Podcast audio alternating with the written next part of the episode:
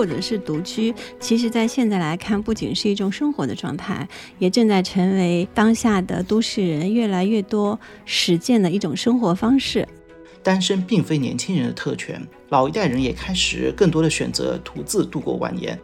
就为了孩子，曾经是大多数父母不离婚的理由，但是现在也有很多人选择不再为了孩子这句话去捆绑，而去忍受一段婚姻。单身潮背后其实是科技以及社会基础设施对个体能力的极大的加持。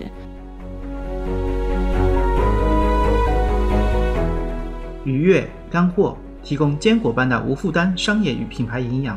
欢迎收听 B 哩商业与品牌，在这里我们一起聊商业与品牌的有趣故事。我是 Linda 拿铁林，我是 Sean。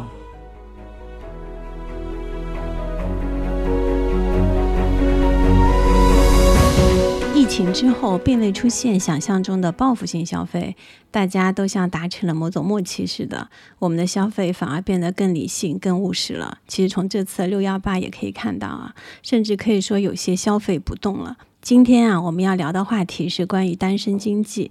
那为什么会想到这个话题呢？是因为这种单身的形态的兴起，也是源自上世纪全球经济泡沫破灭后的欧美和日本。那两千年初呢，日本消费社会学家三浦展说，一个人住的独居者正在成为商业社会的主流消费者。那我们国内的发展呢，基本上是和欧美、日本这类发达国家大概差距十到十五年。所以现在的中国正在经历他们十到十五年前的所经历过的消费意识的变迁，以及相应的商业形态的变迁。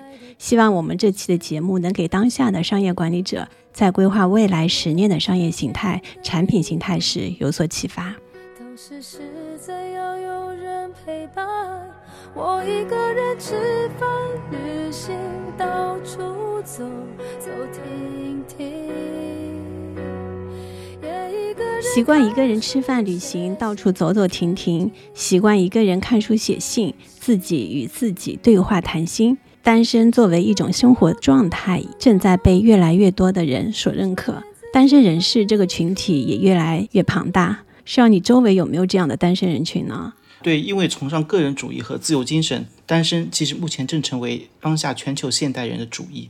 其实身边类似的朋友不少，但按地域来区分的话，其实北京、上海可能相对来说多一点，呃，宁波和杭州的朋友单身的少一点。当然，这也非常对应之前有一本书《单身主义》里强调的，就是城市化越厉害，可能单身主义越多。同时的话，从性别上来说的话，女性又相对来说多过于男性，而且单身女性呢是以高知为主。就是以前企业里面形容那些白骨精这样子一个女性的形象，就是白领、骨干、精英。当然，他们现在其实开始不在职场里面卷了，他们选择在生活里面躺平。他们的生活状态，他们是不是都是三十五岁以上了？都已经？哎，差不多。我的很多朋友也是三十五岁以上，那他们的生活状态确确实实，我打心眼里啊是让人羡慕的，因为他们会很潇洒的进行全球自驾旅行，旅行那种他不用候着寒暑假。周末的时候呢，他们不用陪小孩子去做什么早教这样的事情，他们周末可能会去看一场长达五六小时的沉浸式的话剧的演出。所以的话，不用鸡娃，也不用困在厨房里边，甚至不用在过年的时候讨论到底去谁的家里面过年。所以单身的状态，有朋友跟我说，因为更少的牵绊，更加可控，自己可控可。所以的话，无论当下还是未来，它其实都是一种非常笃定的一种感觉。嗯，是的，单身或者是独居，其实在现在来看，不仅是一种生活的状态，也正在成为当下的都市人越来越多实践的一种生活方式。那社会学家艾瑞克·克里南伯格在他的著作《单身社会》中有提到，他说，美国、日本等经济发达的地区已经进入了单身社会。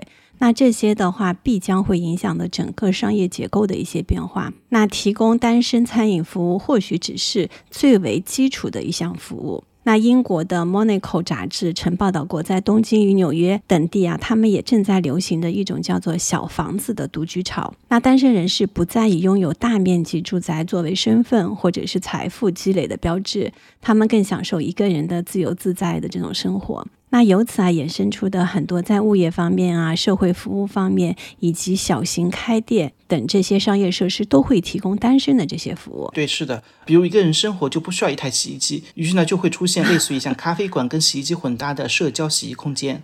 我记得无印良品在二零一五年前后也不断推出过小家电产品，比如它的电饭煲，它烹饪出来的米饭其实刚好就是一个人的量，非常小的那种，好像现在小米的电饭煲也蛮小的，有一些品种。对的，其实说到咖啡馆跟洗衣房那个混搭的这种社交洗衣空间，我觉得其实还蛮好的。但是目前至少我在上海还没有看到过有这样的商业形态的存在，未来可能也是一个可以去探索的方式吧。那在中国的话，我们也不断的称自己为单身狗，对吧？那以前就是双十一流行的时候，就是基于单身狗的。那根据公开的数据显示的话，二零一二年以来，中国成年的独居人口增增长了百分之十六，已经到了七千七百万。那到二零二一年，这个数字就上升到了九千两百万，接近一个亿了。不过，目前中国市场对于单身经济的敏感程度其实是不及日本和欧美这些发达地区的，这似乎是一个相互作用的一个过程。单身的人口会促进商业品牌提供相应的服务，而当一个商业社会可以让单身人群过得足够的自在，那么人们或许会觉得单身其实并没有什么不好的。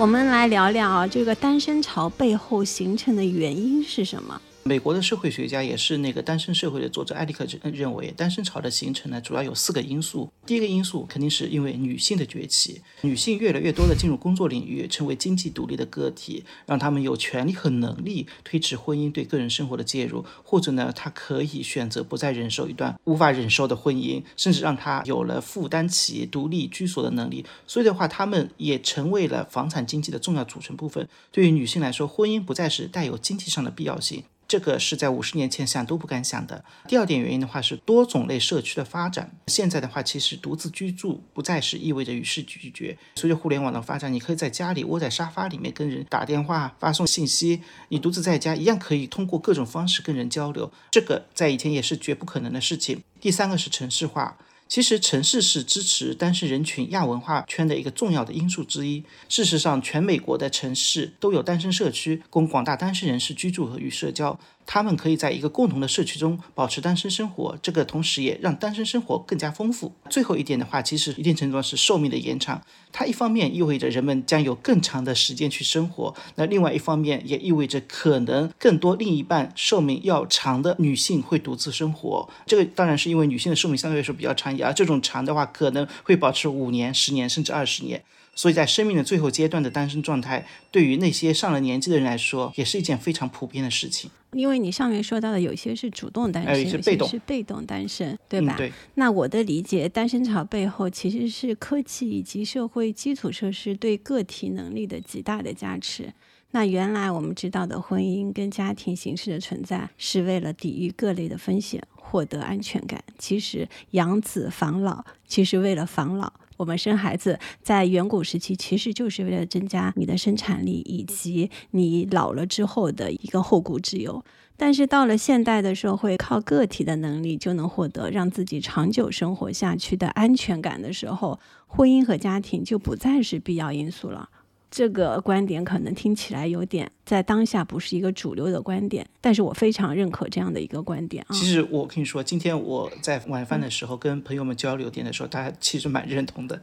对，因为所有的一个家庭的形式跟婚姻形式的出现，其实是有时代的因素以及个人的很多的时代大背景以及个人能力在那边。那个时候我们没有办法独自的生活，所以我们必须组成一个家庭，大家一起取暖，抵抗外界的很多的风险。但是现在你看，一个人就是科技的发达，一个手机其实就是加持了你的外挂，等于是连接整个社会以及连接所有的服务。所以一个女生原来单身生活。觉得是一件非常难以想象的事情，就是你家里的灯泡坏了，那怎么办呢？总得觉得也是个男生来帮你换，但是其实现在都不存在这些问题啊，所以这这也是让很多的女生选择单身的一个非常重要的原因。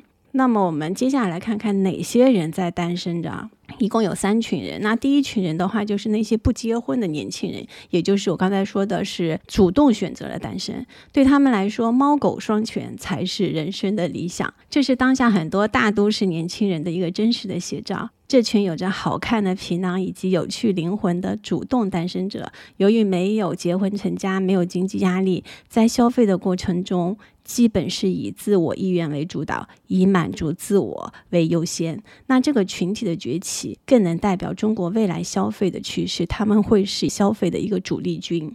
那第二个人群的话，是那些主动选择单身的女性，也就是刚才上说的那些白骨精们，对他们来说，房产。比婚姻更靠得住。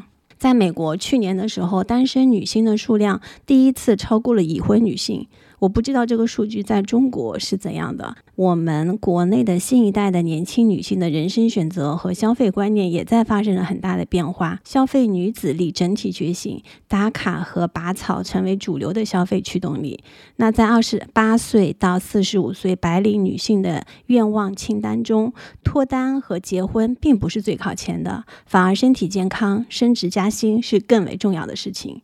这是一群最不为情所困的一代女性，在婚恋和个人追求上表现出了极为理智的态度。那近几年来，性别议题、性别对立也是舆论场上的一个热点。那第三类人群的话，其实是那些主动选择离婚的老年人，他们愿意享受自由自在的独身晚年，就不是说因为丧偶啊被动那个单身，他们是主动的去选择离婚。这或许是在很多人的意料之外，因为中国人确确实实刚才说的讲究养儿防老，老了以后夫妻之间有个伴有个照应。但在国外，尤其是发达国家，单身并非年轻人的特权。老一代人也开始更多的选择独自度过晚年。我记得有一个数据，二零一三年韩国中老年的离婚概率已经数量超过年轻人了。在我们国内，其实也有一个特别的现象，就是可能是最近会发生的，就是高考后的离婚潮。就为了孩子，曾经是大多数父母不离婚的理由，但是现在也有很多人选择不再为了孩子这句话去捆绑，而去忍受一段婚姻。所以的话，回过头来再看看年轻人，其实对年轻人来说，既然要离，很多人一开始就会选择不结婚。所以的话，中年人成为了离婚市场的主力军，并且逐年在上升。这个数据。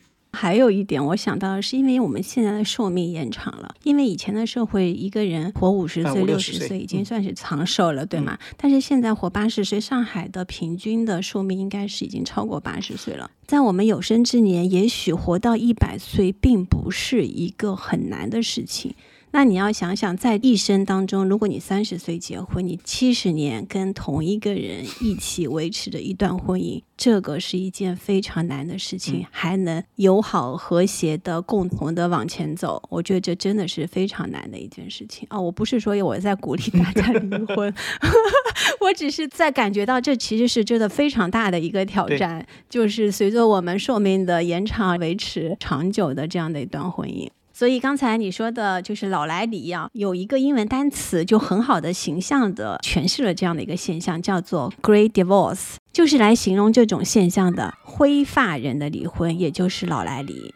那老年单身族的典型画像就是有钱、有闲、有追求，年龄五十岁以上，通常更富有。老来里的主要原因也有两个，第一个就是更加的注重自我，把自我实现视为人生最重要的事情，而不再是婚姻和家庭。那第二点的话，是因为儿女已经长大成人了，上了大学，不再有共同抚养子女的负担，于是解决痛苦的婚姻就是他们首当其冲想做的一件事情。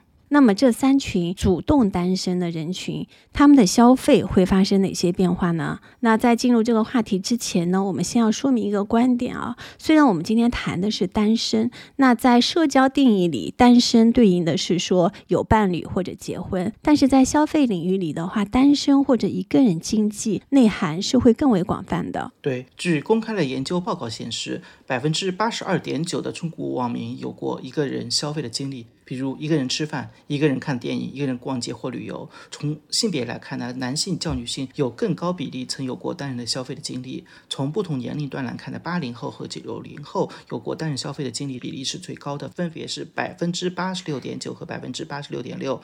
那当然，受教育程度越高，单人消费的比例也越高。其中研究生以及以上学历将近占了九成。这群人。那么在日本，以家庭为核心的消费事情已经结束了。包括现在所有的新的业态、新零售都是以个人为核心的，将来整个社会形态也不再以家庭为最主要的一个趋势。那即便结婚之后的两个人，由于生活节奏的不同步，平时的消费也都是各自以自己的意愿为主的。所以在这个时候，虽然结婚着，但是他可能在消费层面的话，还是一个单身的状态。那第一个单身经济趋势的话是年轻单身男性消费崛起，而且他们的富化的倾向非常明显，他们购买食品的消费能力相当于甚至会远高于一个家庭的消费。哎，这个还蛮有意思，同时也蛮让人意外的，因为现在大部分的营销都还盯着女性和孩子，我们男性似乎是这个群体。被忽略的一个群体，因为一份调查报告，我相信大家这个段子应该都看到过。中年男子的消费能力是家里比宠物还低的，而且就是中年男子，他他其实是付钱的那一位，就是在销售的决策过程当中，其实是被群体性的忽略的，是吧？那这是因为啊，现在我们还处在一个以夫妻和孩子组成的家庭为主要消费单元的时代。那在这样的场景里呢，女性就是家庭的主要的消费决策者。那日本在二零一五年的时候有过一份家庭支出调查研究显示，单身男性的恩格尔系数是最高的，达到了百分之二十七点九；单身女性的话是百分之二十一点九，两人以上的家庭是百分之二十三点六。那至于外出就餐费用，单身男性的支出更是两人以上家庭的两到三倍。这里补充一下，恩格尔系数是指食品支出。总额占个人消费总支出的比重，一般情况下，这个数值越高，说明生活水平就越低。对，单身男性他们的这个指数比较高，也说明他们的生活质量也是比较低的。我好像也比较低，我吃的方面占比蛮大的。就等于是说，你还在马斯洛的需求金字塔的最底端，就是最基本的温饱的那个阶段，这方面的支出会比较高。所以你的生活，我上周一个人偷偷的去看了一场演唱会，开黄牛票。发现我没太多的心去等待，它失去某种色彩，得不到的就更加爱，太容易来的就不。那虽然现在其实年轻的单身男性啊下厨的比例是在提高的，那我们在小红书上也经常会看到不少男性的美食料理的博主，但是整体而言的话，他们还是会以外卖和便利店为主。便利店的主要的顾客就是单身的男性，而且他们的生活行为与便利店是高度匹配的。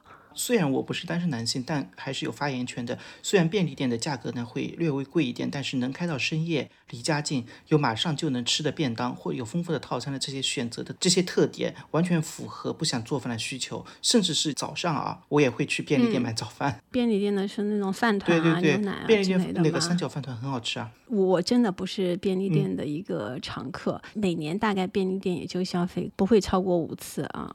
便利店的热销产品就是契合你的这样的一个需求，切好的一人份的蔬菜和一些素食。那主力消费人群就是单身男性，他们不仅到店的频次高，几乎每天都去。我不知道你是不是每天都去？差不多。而且客单价也比平均客单价要高出百分之五十。那除了便利店之外呢，他们也会像主妇们一样经常光顾超市。他们主要买牛奶啊、饮料啊、酒啊、蔬菜啊、冷冻食品啊，以及卫生纸这些日用品。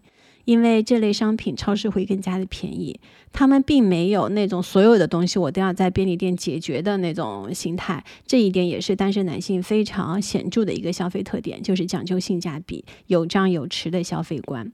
那像我想做一个测试啊，你知道鸡蛋的价格吗？我我其实你知道盒马真真的不知道一盒鸡蛋的价格吗？这当然可能跟我的个人的消费习惯有关系。我老婆一直批判我，就是进超市买东西从来是不看价格的人。我去超市买鸡蛋就会选择蓝黄，我不知道你有没有印象那个鸡蛋品牌，就日本的可生食的那个那个鸡蛋啊，就就不看价格。我基本买的那个黄天鹅是我们家的固定的那个鸡蛋的品牌，它也是可生食的鸡蛋。就是你不知道鸡蛋的价格，但是单身男性他们肯定知道鸡蛋的价格。那在盒马的话，一盒黄天鹅的可生食鸡蛋十五个的话是三十九块八。因为我一直买，所以我对这个价格记得非常的清楚。那另外还有一个非常有趣的饮食习惯的改变啊，就是比起一定要好好咀嚼的固态食物，单身男性更喜欢口感柔软、用喝就能解决的液态的食品，不喜欢咀嚼的这种倾向，所以也导致了他们不吃水果。那三十四岁以下的单身男性购买新鲜水果的支出只有蔬果汁的七分之一。那深挖背后的一个原因，是因为洗水果啊、削皮这些都太麻烦了，还增加后续的垃圾分类。果汁就方便多了，想喝就喝，最好是一次喝一瓶的那种。因为如果是一大瓶要倒在杯子里面喝，他们也觉得很麻烦，还得洗杯子。这样的情况，我觉得听上去有些不堪哦。但是好像事实也就是也就是这样的。就像我儿子，我觉得他不吃苹果，也不吃香蕉，就喝果汁和牛奶。果汁其实也不太喝，就喝牛奶跟饮料。这个我有点难以想象，因为其实我个人还是蛮喜欢洗碗啊、洗水果的，因为听着水声可以放空。呃，不过的话，我觉得这个点的话，其实可以提醒那些洗碗机的制造厂商们，可以出容量更小的机型了，不要去选择十三套、十五套、十七套那种机型，可以出更小的机型了。就是水果这个品类啊，可能未来也会发生很大的一些变化，我觉得啊。就是其实现在有一种叫切果嘛，就都已经帮你切好了、弄好的。对对对，果切，对我有时候也会买果切的这些东西，因为我觉得的确是比较方便，有点懒，特别是买西瓜这些要把它全部切好，其实还挺花时间。而且我跟你说，西瓜一个人都吃不了啊！我每次都是把一个西瓜切好了，放在那个不同的容器里面，放在冰箱里。我们讲第二个趋势啊，第二个趋势是年轻单身女性消费男性化，晚上爱小酌，漂亮的牙齿比内衣更重要，这是他们的观点。因为当代女性承担的社会角色越来越多，在职场上几乎是和男性一样的扛起了半边天，所以在着装风格上也是越来越的去女性化。裤装的频率变高了。我看了一下自己的衣橱，的确裙子只占了一成左右。而且我在穿搭的时候，可能有时候上身穿了连衣裙，但是我可能还会再套一条裤子，不是传统的那种穿裙装的感觉。所以你说内衣和丝袜的必要性也在显著性的降低。他们宁愿花钱在所有人都能看到的牙齿矫正和美白上。因为漂亮的牙齿，无论对求职、社交还是恋爱都会有帮助。那从这个角度来看的话，医美啊、健身啊，都可以说是年轻单身女性对自己的一种投资。啊，另外饮食方面的消费也是越来越男性化。他们在起泡酒、啤酒类、葡萄酒类的费用明显增加，很好的时间来早 C 晚 A 的生活。那下班以后回家喝一杯的生活方式，目前在女生中流行。哎，这个我补充一下啊，就最近因为我老婆孩子住在他爸爸妈妈家，所以的话我经常回家一个人，所以我也经常会开一瓶或者来一杯。对我现在其实边上就放着一杯气泡酒，就是我觉得夏天的时候回到家里，然后装上那个冰，再倒上 满满一杯的气泡酒，再开始，无论你做家务啊。还是看书啊，还是刷剧，都可以让自己彻底的放松下来。我觉得这是喝到晶晶亮透心凉的 起泡酒，我觉得是一天中最惬意的时刻。我也很好的实践了早 C 晚 A 的生活。我觉得的确可能那个早 C 晚 A 现在在其他城市怎么样？在上海，我觉得的确很多人在实践这样的一种生活方式吧。我身边的同事，年轻的女性们，经常是过着这样的生活。对我昨天还在小红书上刷到一篇帖子，是说在上海的咖啡店为什么关那么早？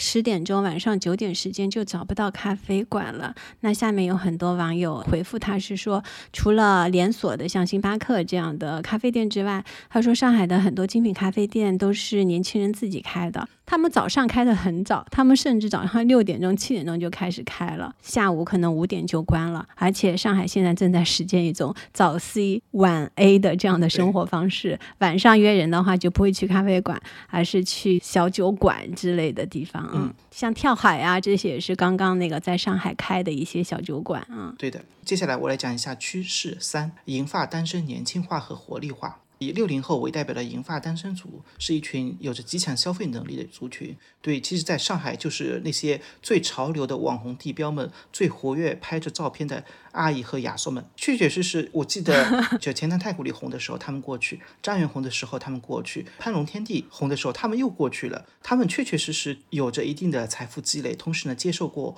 体系化的教育，看过世界，思想开放，对他们来说，离开职场，重新回到单身生活是人生下半场的开启。同时呢，为了保持他们的年轻和健康，美容和运动是必不可少的消费。甚至想买一辆属于自己的车，来一场说走就走自驾游，也是经常现在目前非常主流的消费形式之一。甚至可以来一个环中国游的房车。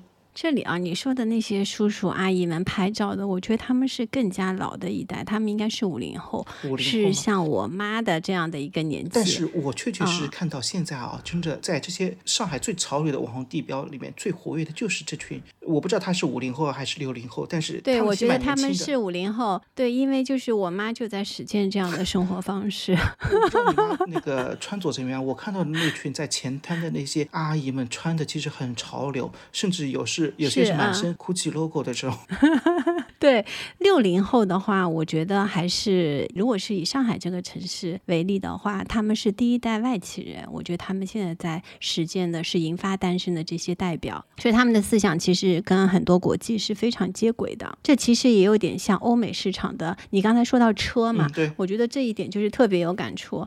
那以前我在那个车厂的时候，我们当时因为是美国品牌，所以我们看到 Global 我的他们的产品的那个战略的时候，会说他的 Target Audience 就是目标受众是五十岁以上的人，我们当时都惊到了。其实这种现象在我们现在，我觉得是慢慢的开始了。我们现在目前没有车是专门为五十岁以上的这样的银发单身的人群所设计的。我好像听说有些车企其实已经开始在做这方面的研究了。是的，我觉得这是一个非常大的一个蓝海的一个市场，因为他们真的是一群有钱有闲的人，不像年轻人。年轻人只有。思想消费的欲望，但是他们不一定有消费的能力，因为在欧美的话，年轻人只买得起二手车，所以也许这样的消费趋势在中国也会慢慢的开始显现出来。因为的确，现在我们整个的社会财富已经积累到一定阶段的时候，当零零后。他们成长起来的时候，给到他们的空间其实是非常有限的，所以他们要靠自己的财富，因为他们没有像他们父母那一辈进在一个财富快速积累的这样的一个时代出生，因为我们整个社会都已经进入了一个慢增长的一个时代，所以对他们来说，其实要快速积累财富是一件非常非常困难的一个事情，所以他们的经济压力是非常大的。啊，金主就是他们的父母。对，现在还有一种人群状态，就是为爸爸妈妈打工。是啊，因为在上海的话，也许你一个年轻人一个月挣的工资还没有你爸爸妈妈的退休工资高。所以，与其在外面领个万把块的工资，还不如一方面能够跟爸爸妈妈好好的相处，另一方面帮爸爸妈妈好好的服务。其实，真的在小红书上，我看到过很多类似这样一个帖子。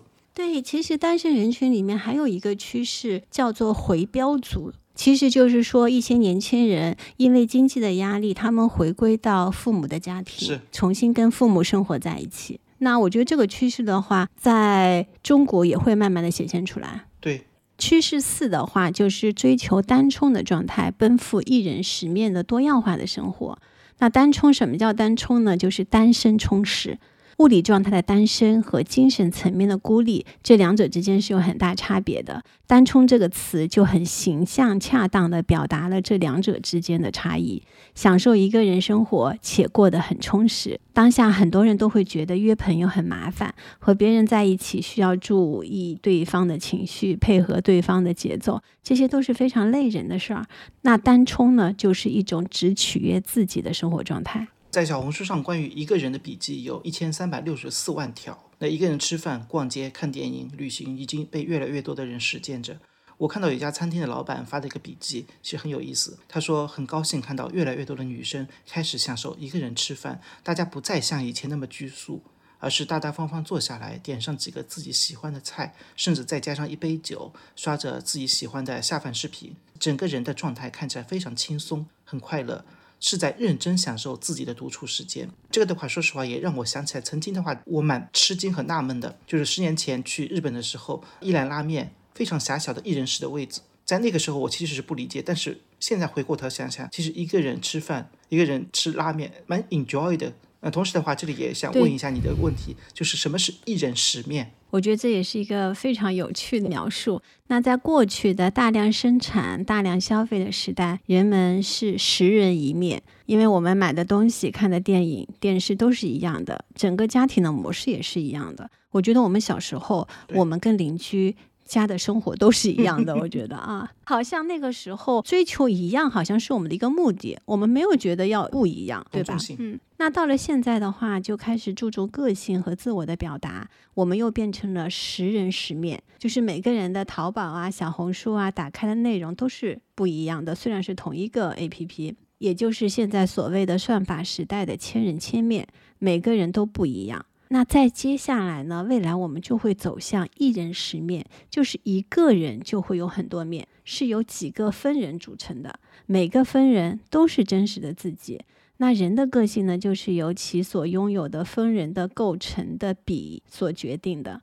我觉得在这里不得不再度佩服文字的精妙啊！那个“分人”这个词，就是把英文中表达个人的单词 “individual” 的前缀。硬去掉，就变成了 dividual，也就是分人的意思。还蛮有意思的。我的理解应该是，俗话就说人是有多面性的，多重面貌，按需展示。对的，我们即将要进入的就是以单身为主体消费单元的多样化的时代。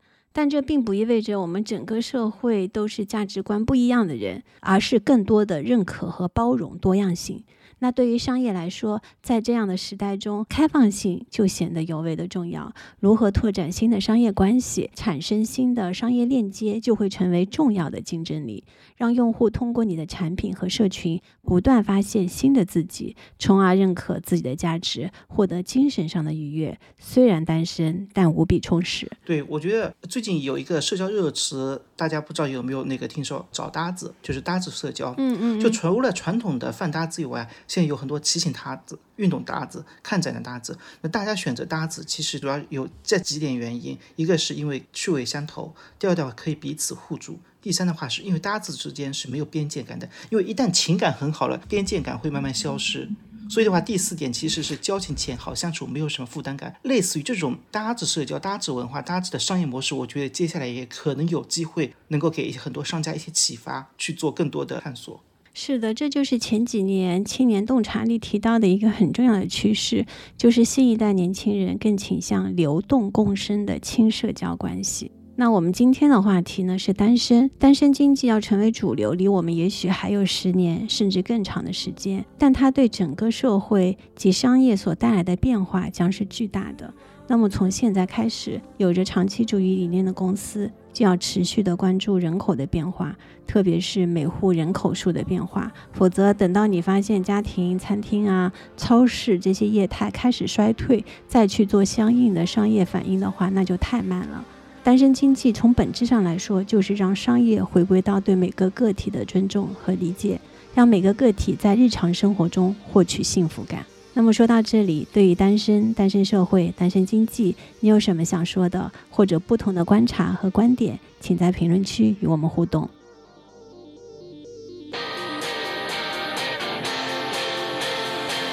感谢收听本期话题。B B 商业与品牌已上线小宇宙、苹果播客和 QQ 音乐。如果觉得还不错，请给我们五星好评以及分享给身边的朋友，这对我们很重要。也期待给到我们改进建议，让我们下期做得更好。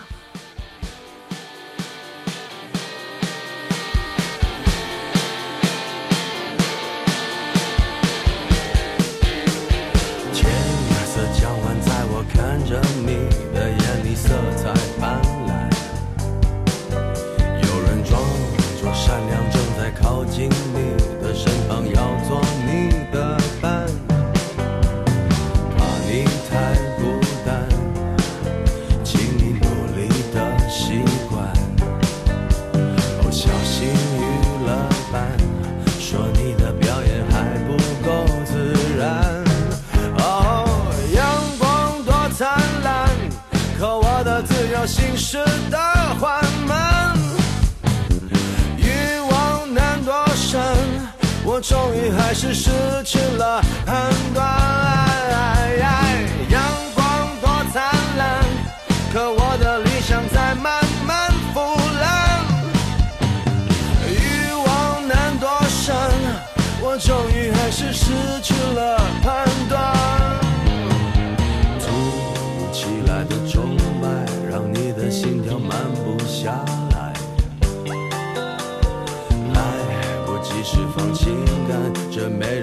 喜欢不